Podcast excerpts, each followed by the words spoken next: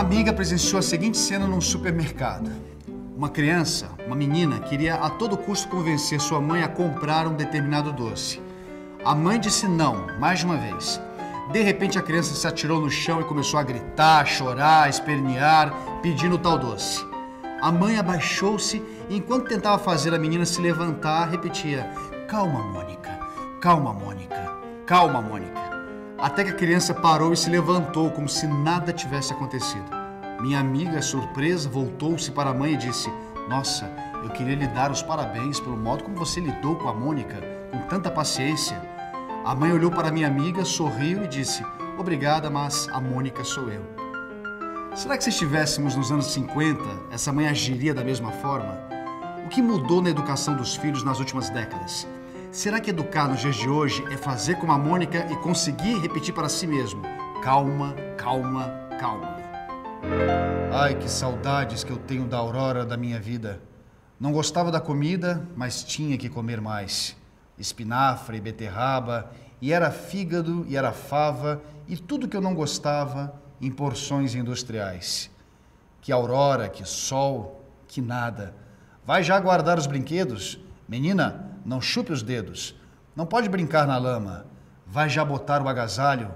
Vai já fazer a lição. Criança não tem razão. É tarde. Vai já para a cama. A primeira coisa que a gente precisa lembrar nesse momento que nós vamos falar de educação de filhos é que a educação de filhos se dá dentro de uma família. Vamos falar um pouco desta família que eh, tinha um caráter hegemônico até o final dos anos 50. É claro que nós tínhamos exceções a essa configuração que eu vou dizer, mas elas eram muito exceções. Né? Hoje nós não temos exceção, nós temos diversidade. Na época era exceção mesmo, era um número muito reduzido de famílias que escapava ao seguinte desenho: um homem e uma mulher que se encontram e se unem pelos sagrados laços do matrimônio, que vai durar até que a morte os separe. Dessa união nascem filhos, filhos no plural, e eles são responsáveis, esses dois, né, pela educação desses filhos, até que eles sejam capazes de viver por conta própria. Ao homem cabia basicamente o papel de provedor desta família, provedor material, e, em geral, é uma família numerosa. E a mulher, é, erroneamente, a gente costuma pensar que a mulher, nessa época, não trabalhava fora. Eu gosto de dizer não tinha trabalho remunerado, porque trabalho toda mulher tem, né? se tem família. Mas é, boa parte das mulheres já tinha, sim, um trabalho remunerado, e, e, muitas delas na educação formal, ou seja, na própria escola. Né? Vamos lembrar que quase até hoje é, a educação escolar é do, do gênero feminino. Mesmo com o trabalho remunerado, cabia à mãe a maior parte da responsabilidade da administração da família. Isso eh, incluía o marido, o pai das crianças. Não se tratava de administrar os filhos, mas a família como um todo. Ela não entrava nos conflitos, mas ela tinha a função de harmonizar a família. E era uma época que os conflitos não eram bem vistos. Conflito era sinônimo de problema. Né?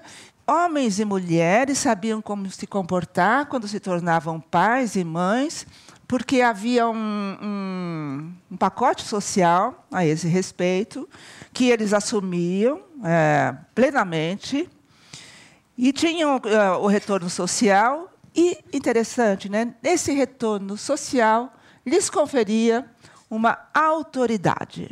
No momento em que o homem e a mulher ganhavam essa, esse caráter de autoridade, eles tinham muita, muita tranquilidade na lida com os filhos. E eu vou usar essa expressão porque era muito utilizada até os anos 50. Né? O papel educativo, então, era muito mais tranquilo, porque era apenas cumprir aquilo que já estava determinado. Né? E o que, que era isso? O que, o que é mais importante no primeiro momento? Cuidar desses filhos.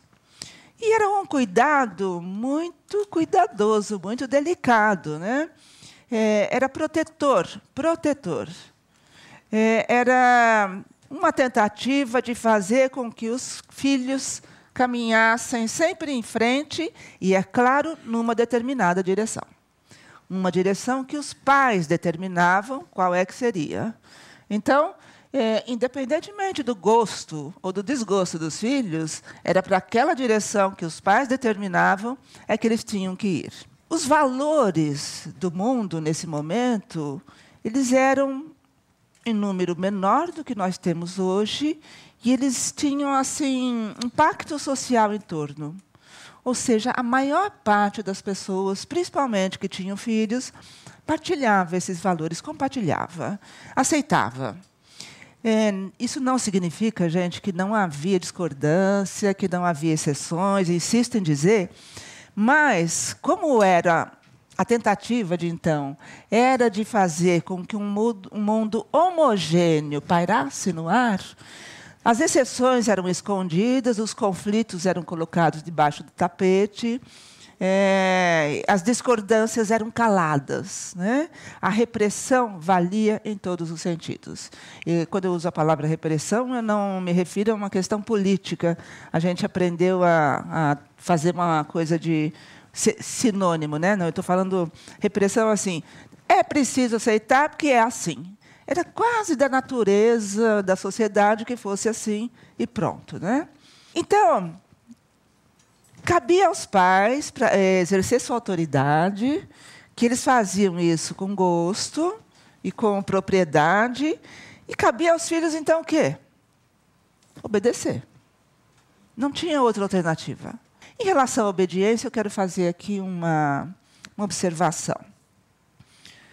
É, é, muito comum hoje, quando os mais velhos, da minha idade, por exemplo, falam dessa educação familiar, e, ou, ou ao contrário, gente muito nova falando de um tempo que não conheceu, né, mas que ouviu dizer, é muito é, fácil a gente ouvir o seguinte, mas a, a, educação daquela época era muito autoritária e os filhos tinham medo dos pais. Todo mundo acho que já ouviu isso, né? E eu devo dizer que era verdade. As crianças tinham medo, medo. Medo de, é, do olhar, às vezes. Né? A família saía e era absolutamente fundamental que o comportamento em sociedade fosse corretíssimo.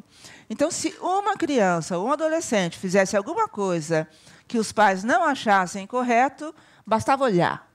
Então, aquele olhar de eu sei que você está fazendo era o que bastava, muitas vezes, para fazer parar naquele momento o que ele estava fazendo. E se o olhar às vezes não não fosse suficiente, aí vinha uma palavra ou simplesmente pegar pela mão e tirar da situação, né? E não pense vocês que esse comportamento é, socialmente adequado que os pais desejavam é, fosse realmente necessário.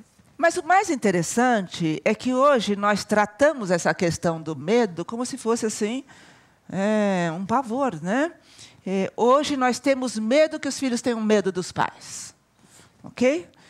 Mas vocês têm ideia de que medo era esse?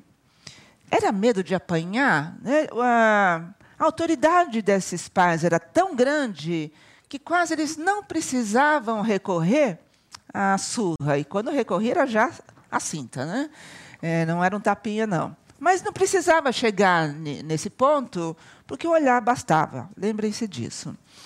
Então, o medo, que medo era esse? Era o medo de perder o amor dos pais. Um medo que, na verdade, permite a existência, a organização da família em torno da sua mais importante função, que é colocar os mais novos, os filhos aí na questão, né? É, na sociedade. E, para isso, precisa passar pelo processo educativo. No próximo bloco, a escola da década de 50 ensinava ou educava? Os pais passavam longe da vida escolar dos filhos. Longe.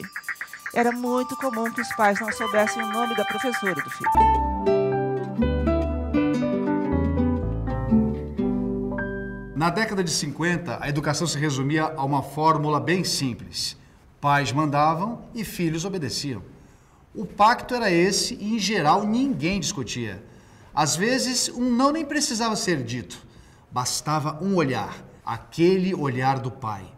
Aliás, o papel dos pais era claro para todos, inclusive para a escola. Mas então vieram os anos 60. Quero falar em especial um pouquinho agora é, sobre o papel da escola nesse período. Né? Como eu disse rapidamente para vocês, todo mundo que podia queria colocar o filho na escola, mas não era todo mundo que queria que podia, que conseguia. Né? Nesta época, a escola era muito, muito elitizada. E não se trata de mensalidades altas, porque a escola era pública, mas elitizada porque ela tinha oferecia pouquíssimas vagas. E, portanto, dessas pouquíssimas vagas, quem conseguia se manter na escola eh, vinham de eram crianças de famílias mais abastadas que tinham cultura que tinham traço um, um laço intelectual já como um hábito familiar, né? Boa parte das pessoas queria que os filhos fossem para a escola porque a escola daria uma garantia de bom futuro e era verdade. A escola garantia mesmo um futuro melhor, e a escola garantia, inclusive, que essa nova geração que começava a frequentar a escola fosse se tornasse melhor que a geração que lhes trouxe a vida, né, que seus pais, o que hoje já é bem mais difícil. Na época, os pais queriam que os filhos fossem para a escola e que dessem certo na escola. Não havia essa neurose em torno da, do aproveitamento. Tem, tem que dar certo, pronto. É, e quando não dava, era simples, muito simples, tirava da escola. Tirava da escola sem é, fazer nenhum discurso moralista, sem levar nenhum profissional para medicar ou dar um diagnóstico, tirava da escola e colocava para aprender um trabalho, ou para ajudar os pais, ou para ser uh, aprendiz mesmo. Né? Tinha um outro nome nessa época, não me lembro agora de algum, do exercício de alguma profissão, é, fosse ela qual fosse. Né? Como a maioria dos pais queria colocar na escola, os que conseguiam, colocavam. E o que eles esperavam é, dos filhos na escola? Que eles aprendessem. É, que eles tivessem boa nota, principalmente de comportamento. Né? É bom lembrar que havia a expectativa dos pais do comportamento social adequado. Isso é bom, é, é, bem importante a gente lembrar, porque a gente vai ver que, que mudou totalmente. Né? Então, havia uma avaliação de nota de comportamento que, por mais que eh, hoje e já anos atrás a gente tenha estudos, cada escola tinha era um conceito subjetivo, né? Cada escola tinha lá uns parâmetros, algumas referências. Cada professor tinha liberdade e autonomia para fazer o seu julgamento, mas o que os pais queriam era nota azul de comportamento. Se viesse nota vermelha lá de matemática, de inglês, latim, nessa época tinha, né, francês, os pais entendiam, mas davam duro para você estudar. Agora, a nota vermelha de comportamento era inaceitável. Isso deixava esta família indignada, né? porque não era para isso que eles tinham educado os filhos. Agora, é bom lembrar também que aprender na escola era fácil, mais fácil que hoje, porque a escola era o único lugar que ensinava criança e adolescente. Se alguém quisesse aprender a ler e escrever, tinha de ser na escola, não podia ser em outro lugar. A não ser famílias mesmo muito abastadas que podiam contratar, tinha um nome nessa época, preceptores, né, é, para os seus filhos. Aí eles poderiam ser, aprender em casa. Mas isso era é, um número muito pequeno de pessoas. Aprender a ler e escrever era na escola. Aprender a fazer conta era na escola. É, vamos subir um pouquinho. O que é geometria? Na escola. É, resolver uma raiz quadrada na escola. Entender o que é um problema? Né? Tudo na escola. Né? Tudo. Inclusive, é, essa coisa que hoje a gente chama de é, orientação sexual, educação sexual, a escola se preocupava, se preocupava com isso, a não ser na disciplina biologia. Ou seja, era uma questão do conhecimento científico, só isso. O resto que se dane. E os meninos se viraram muito bem. E as meninas também. Né? Então, assim, a escola era apenas mas um instrumento que os pais que podiam davam para que os filhos pudessem é, crescer, ter um futuro melhor. Não era um instrumento diferenciado, não era hipervalorizado, era mais um entre tantos, só isto. E, portanto, não havia toda essa pressão sobre criança de lição de casa, fez lição, não fez, tem trabalho, não tem, é, cria a prova. Os pais passavam longe da vida escolar dos filhos, longe. Era muito comum que os pais não soubessem o nome da professora do filho, né? porque não havia comunicação escola-família. E por que isso? Vamos lembrar do mundo homogêneo, que todo homem sabia ser pai, toda mulher sabia ser mãe e toda pessoa sabia ser professor. Então a gente não tem que discutir nada, cada um faz o seu papel, cada um sabe como ah, fazer isso melhor e todo mundo confia em quem exerce esse papel. É, que conclusões a gente pode tirar? Assim, qual é o lugar ocupado pelos mais novos nesse contexto social, cultural, de mundo? Nenhuma criança queria ficar perto dos adultos. A, a vida perto dos adultos deveria ser muito chata. Né? Então, as crianças se separavam, iam brincar. Elas davam um jeito de ficar distante. O mundo adulto não interessava as crianças nesse momento, porque é quando elas estavam entre si, entre seus pares, é que elas podiam construir uma outra maneira de ser, do que fazer, de estar e tudo mais.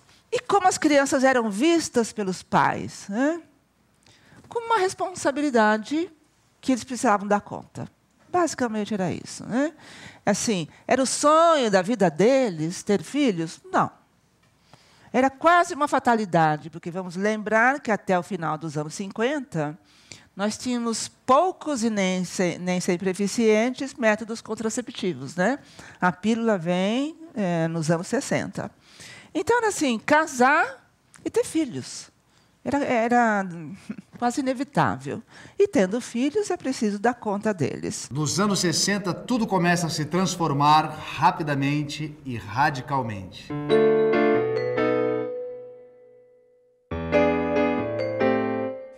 Em primeiro lugar, o mundo passa de homogêneo a diverso. Muito diverso. Né?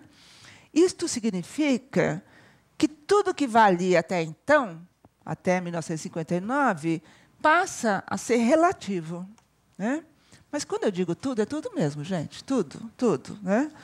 É, o que é ser homem, o que é ser mulher, o que é ser pai, o que é ser mãe, o que é ser filho, qual é a função é, da educação, é, quais são os valores sociais que a gente partilha. É claro que a sociedade, como um bloco, é, priorizou alguns desses valores. Né? Priorizou não, colocou no topo. E alguém tem dúvida que o valor principal hoje é o consumo? Não temos, né? Não temos dúvida nenhuma. E a gente já passa essa lição para os filhos antes que eles consigam aprender.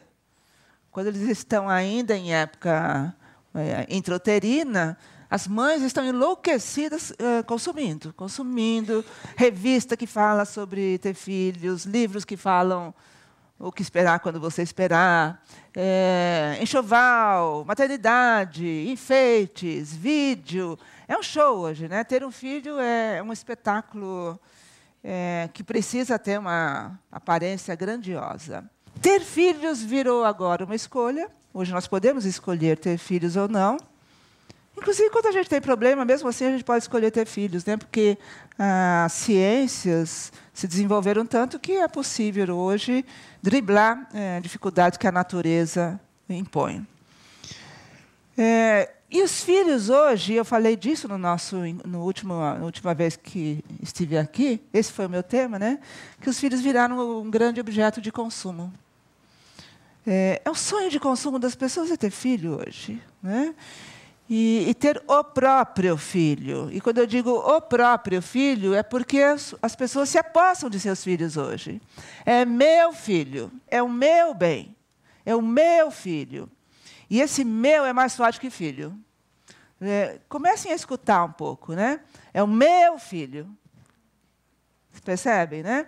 É mais importante o meu do que o filho. Por quê? Qual é o valor social lá no topo mesmo? Consumo. E o consumo leva ao ter, né? É importante ter. Não importa o que eu vou fazer com ele, mas que eu tenho, tenho. E o segundo eh, valor que nós priorizamos como sociedade, e aí eu falo como sociedade, né? É claro que nós aqui podemos discordar, mas a sociedade concorda nesse sentido. O consumo e a competição. Aliás, eles estão intimamente ligados, né? muito ligados. Se vocês pararem em alguns momentos para assistir principalmente peça publicitária de qualquer coisa, vocês vão ver que o que eles instigam é a competição. Fulano já, o seu vizinho já tem, você não tem ainda, né? Olha essa família que tem, como fica legal. E a sua? Como é que é a sua família? Isso vai de, de margarina a carro, né? Todos apostam na competição. Por quê? Porque a sociedade tem muita competência, tanta competência, que hoje qualquer um de nós tem dificuldade em se declarar ou tentar não ser competitivo é considerado uma pessoa fora da. Tem uma expressão que eu acho maravilhosa, que agora me fugiu. Fora da, da luz ou da curva, enfim, fora, fora. Não. Ah, que ingenuidade, imagina, não quer competir, que é isso, que ingenuidade. É, como se antes, até 59, a vida não fosse competitiva. Era, não era um valor exacerbado. Vejam bem, a vida sempre exige uma, uma competição com a gente mesmo. Não é isso? Né?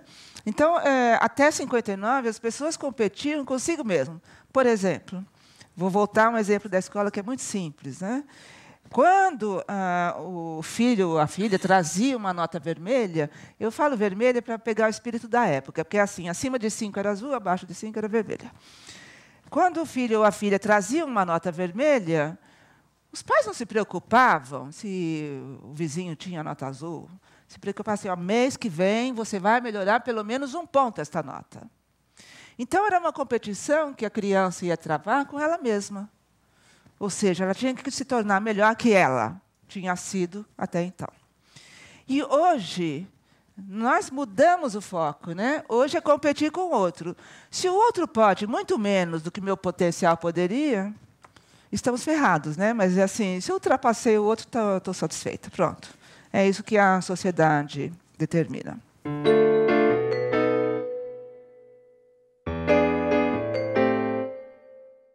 Que é ser homem e o que é ser mulher hoje? Nós não sabemos, nós estamos construindo. E mais interessante, né? nós não estamos construindo uma maneira de ser mulher ou de ser homem. Múltiplas. Múltiplas. Isso é maravilhoso. Isso é maravilhoso, gente, porque lembram aquilo que eu disse da, até o final da década de 50?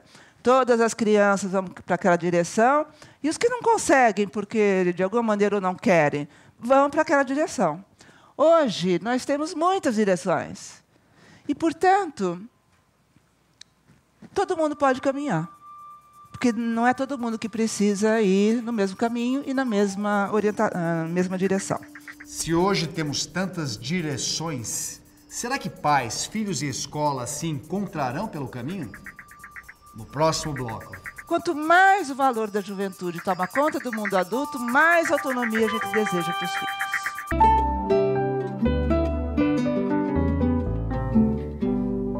A partir dos anos 60, o mundo que era homogêneo se tornou diverso, permitindo a construção de múltiplas maneiras de ser a sociedade começou a desfrutar de liberdade para construir caminhos novos, inclusive na educação de filhos. Certos ou errados, nesse mundo tão diverso, esses conceitos também ficaram relativos. Nós fizemos uma oposição aqui com as mudanças eh, em se tratando de educação de filhos. Nós começamos a fazer uma inversão. Mais importante que a autoridade dos pais é a autonomia dos filhos. Eu desconfio né, que no início a gente tinha boa intenção quando a gente começou a construir essa equação, né? mas logo, logo, essa boa intenção se perdeu. Se perdeu em benefício é, nosso, dos adultos. Né?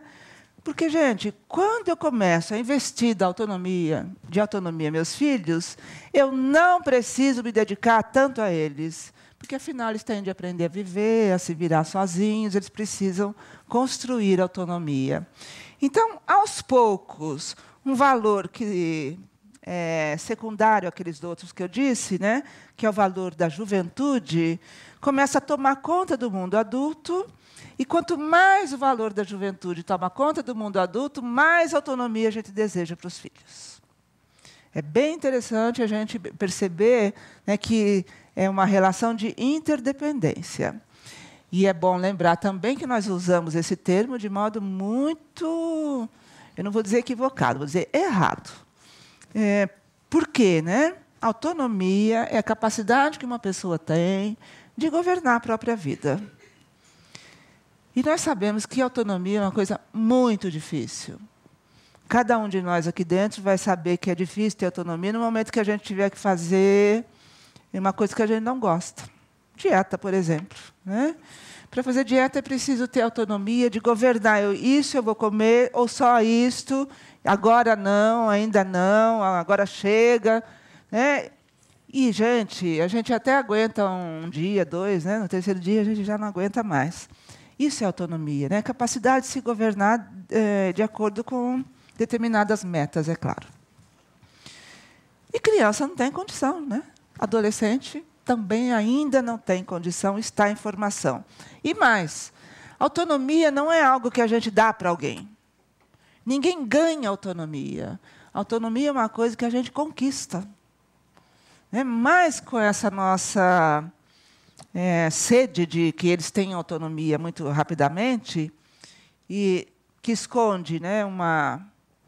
Me deixe em paz, que eu tenho minha própria juventude para viver.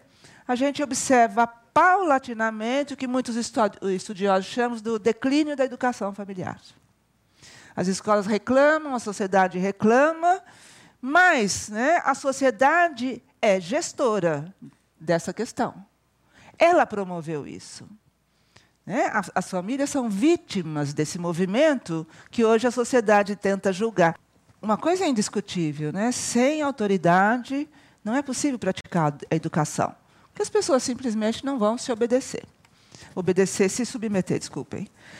Agora, é, as crianças não têm medo de perder o amor dos pais. São os pais que têm medo de perder o amor dos filhos. Então, agora, fica uma grande interrogação. Como é possível educar filhos que a gente tem medo de perder? Como é possível educar filhos que a gente acredita autonomia a eles? Como é possível educar filhos se eu os considero o bem mais precioso da minha vida? Se lá, até o final dos anos 50, a gente tinha o pacote de autoridade, hoje a gente tem diversos pacotes que a gente chama de diagnósticos. Então, hoje, para fazer uma criança obedecer, uma criança muito rebelde, a gente medica. Né? É, os pediatras é, questionam muito isso, neurologistas, é, psiquiatras, mas a sociedade aderiu a esse estilo de vida. Né? E o mais interessante, há diagnósticos que são socialmente aceitos e outros que não. Então, há uma luta, às vezes, de pais com médicos para mudar o diagnóstico. É, por exemplo, é, isso aqui é, é uma tendência recente que várias pessoas já me relataram, inclusive médicos. É, até pouco tempo atrás, o diagnóstico de dislexia era uma coisa assim, ó, né? É, artista é disléxico, e daí vem os nomes das pessoas como se isso resolvesse alguma coisa para nós, né? É, mas hoje é famoso, de alguma maneira tem, é, oferece alguma importância. E eu não sei porquê, o diagnóstico de dislexia caiu. Agora, as pessoas não querem receber esse diagnóstico. O que está em alta hoje é o de hiperatividade e déficit de atenção. Né? Então, há mães, né, numa busca enlouquecida de, dessa mudança de diagnóstico, quer convencer o médico que o problema dele não é dislexia, é hiperatividade e déficit de atenção. É, de algum jeito, a gente faz com que eles obedeçam o mínimo necessário. Né?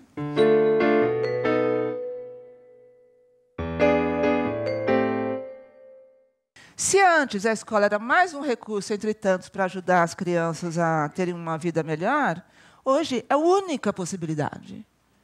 Não há outro caminho na vida dos nossos filhos. Quando eu vejo pais e mães assim desesperados, porque o filho teve nota baixa, não entrou no vestibular ou não entrou na faculdade que queria, é um desespero, gente, real. Real, né? É, algumas pessoas entram em depressão porque o filho não conseguiu a vida escolar que pretendia. Mas a escola continua a ser mais um recurso entre tantos. Aliás, com menos garantia que antes. Antes, quem fazia escola tinha uma garantia né, de ter uma profissão, ter uma vida melhor. Hoje nós não temos mais essa garantia. Sequer a garantia de aprender nós temos quando vai frequentar a escola. Né? Porque é na era da, da escola democratizada que nós criamos a figura do analfabeto funcional. Antes não existia isso. É, é nesse momento que a gente cria é, essa é uma peça, né? Analfabeto funcional. Nem, sei como é que a gente conseguiu criar essa expressão. Mas, enfim, há pessoas que sabem ler e escrever, mas não entendem nada do que escrevem nem do, que leem. Muitos dos seus filhos devem eh, ser esses, porque quando eu vejo bilhete de criança bem alfabetizada, eu fico desesperado, porque ela pode até estar bem alfabetizada, mas não tem letramento na parada, porque ela não entende direito qual é função do bilhete que ela deixou para a mãe. Nem a mãe entende, mas tudo bem, está numa boa escola. É. E vejo então agora a carga que ganhou para os mais novos a vida escolar, a sua própria vida escolar, né? Agora os pais sabem o nome da professora, têm o telefone celular dela, sabem onde mora e não raramente ligam para ela no celular para discutir alguma questão é, do seu filho, aluno da professora.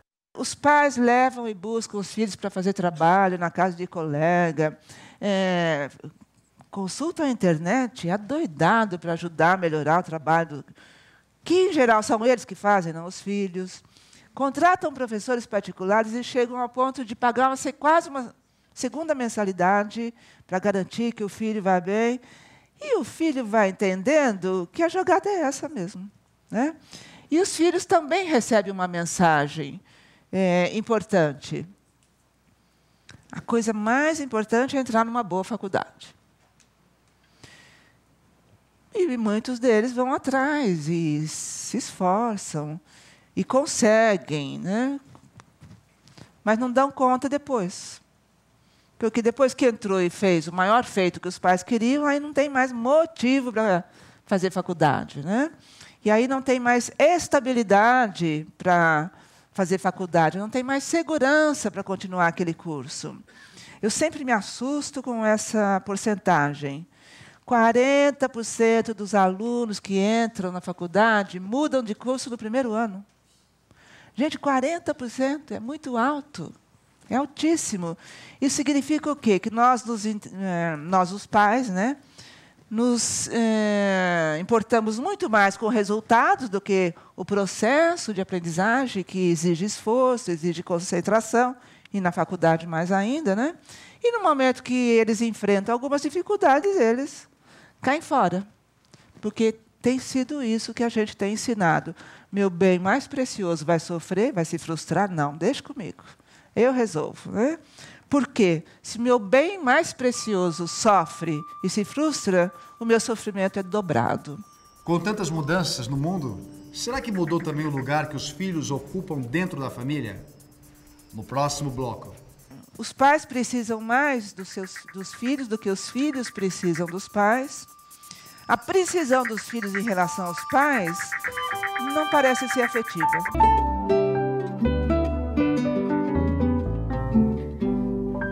Numa sociedade que deseja consumir, competir e permanecer sempre jovem, educar é uma tarefa que tem sido trabalhosa demais. Os filhos ganham autonomia cada vez mais cedo e os pais deixam para a escola a missão de realizar seus sonhos, de dar educação e formação aos filhos. Será que estamos escrevendo um novo capítulo na história da educação de filhos? Qual é o lugar que nós damos aos mais novos, aos filhos hoje, né? Se lá até o final da década de 50 era um lugar insignificante, hoje é um lugar absolutamente relevante, é o mais importante. Então, se antes no topo da família estava o pai, Hoje, quem está? Os filhos. E se for mais de um, hoje nós temos famílias, nós saímos de famílias com um número grande de filhos, passa, diminuímos, chegamos a um e agora a gente tem aumentado novamente, né? Porque a família tem mudado e tem se estendido de outra maneira. Mesmo que haja mais de um filho, todos eles estão no topo. Então, de novo, lembrando de algumas pesquisas que eu li. É, hotel, local de turismo, é, avião, maneira de viajar, transporte, é, comida, restaurante, todas as escolhas estão na mão dos filhos. Aonde vamos passar as férias?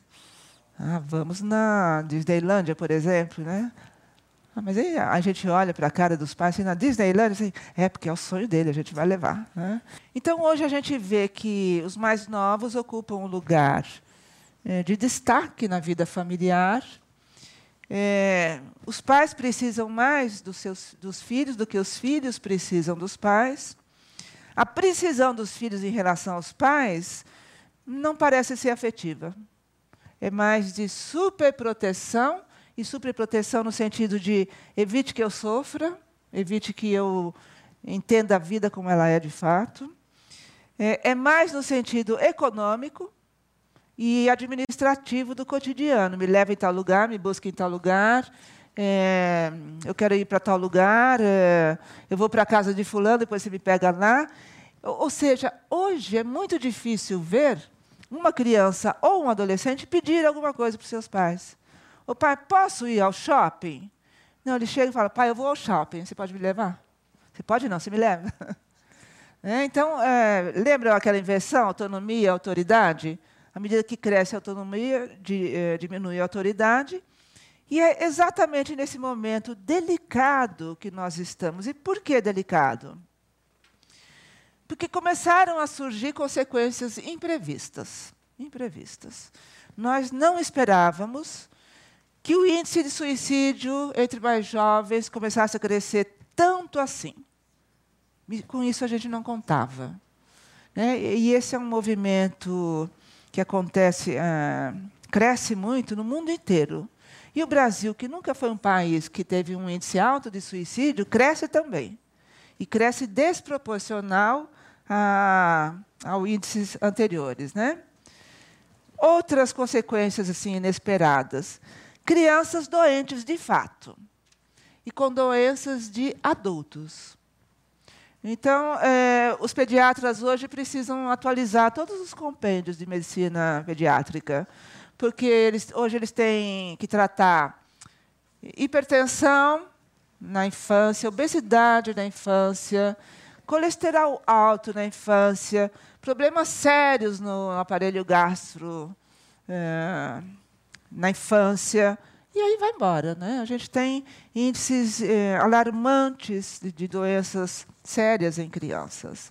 Começamos a perder os nossos filhos né? para a violência, que a gente contribui para que exista. É, e muitas vezes perdemos nossos filhos simplesmente porque esquecemos deles. Esquecemos deles, às vezes, no carro, esquecemos deles, às vezes, na escola, eh, fora do horário, esquecemos deles em casa, em situação de risco, e eles não sabem avaliar risco. Lembram-se do medo que as crianças, até o final da década de 50, tinham? Tinham medo dos pais e tinham medo de algumas situações. Hoje, as crianças não têm medo dos pais e não têm medo de situação nenhuma. Nós consideramos né, atualmente que é ruim ter medo. E eu devo dizer que ter medo é saudável, medo protege. E é só quem tem medo que consegue construir coragem. Quem não tem medo não precisa ter coragem, né? Vai e faz. Vai e faz. Quem tem medo precisa ter coragem. Quais seriam os outros caminhos né, para os pais terem autoridade sobre uhum. os filhos? Uhum. Olha, o castigo físico é, é uma humilhação. E por que uma humilhação? Né? Porque como é que uma criança vai se defender de um sujeito mais forte que ele? Não há defesa para a criança no castigo físico. Né? Em primeiro lugar, por isso é humilhante. Em segundo lugar, Nós não temos comprovação nenhuma de que isso funciona. Nenhuma. Ao contrário, né? todas as evidências que nós temos é de que não funciona. Ou se funciona, funciona temporariamente, mas um tempo muito curto. Não vai fazer isso, fez, apanha. Um dia e meio, dois dias, ele não faz. O terceiro dia ele já esqueceu. Vai fazer de novo. Né? Nós não vamos mais conseguir repetir aquela autoridade que existiu até o final dos anos 50. Porque o mundo mudou. E se não há mais aquele contexto, não há mais aquela autoridade. Né? Agora, é possível construir uma outra autoridade considerando todas as mudanças do mundo e, mais principalmente, né, considerando que essa criança ou esse jovem tem voz, tem ideias, fala, pensa. Né? Então, a primeira coisa é que nós pudéssemos ouvi-los. Quando a gente ouve uma criança, a gente ganha autoridade para ela. Mas quando eu digo ouvir, ouvir não é escutar as palavras que diz, né? Ouvir verdadeiramente e usar a palavra que ele nos, nos traz, usar a ideia, ou então questionar, dialogar com a criança. Quando a criança percebe que a gente os leva a sério, eles começam a levar a gente a sério também. Né? Um outro ponto que ajuda muito a construir a autoridade é a criança perceber que nós sabemos para onde vamos. Se a gente vai para o lugar certo ou errado, não tem importância, mas nós sabemos para onde vamos. O que mais tira a autoridade dos pais, inclusive professores também, mas em menor grau, é a criança perceber que o pai não sabe para onde vai. Né? É, hoje é muito fácil um pai ter dúvidas. Aliás, em geral, os pais têm mais dúvidas que certezas. E essas dúvidas são legítimas, gente.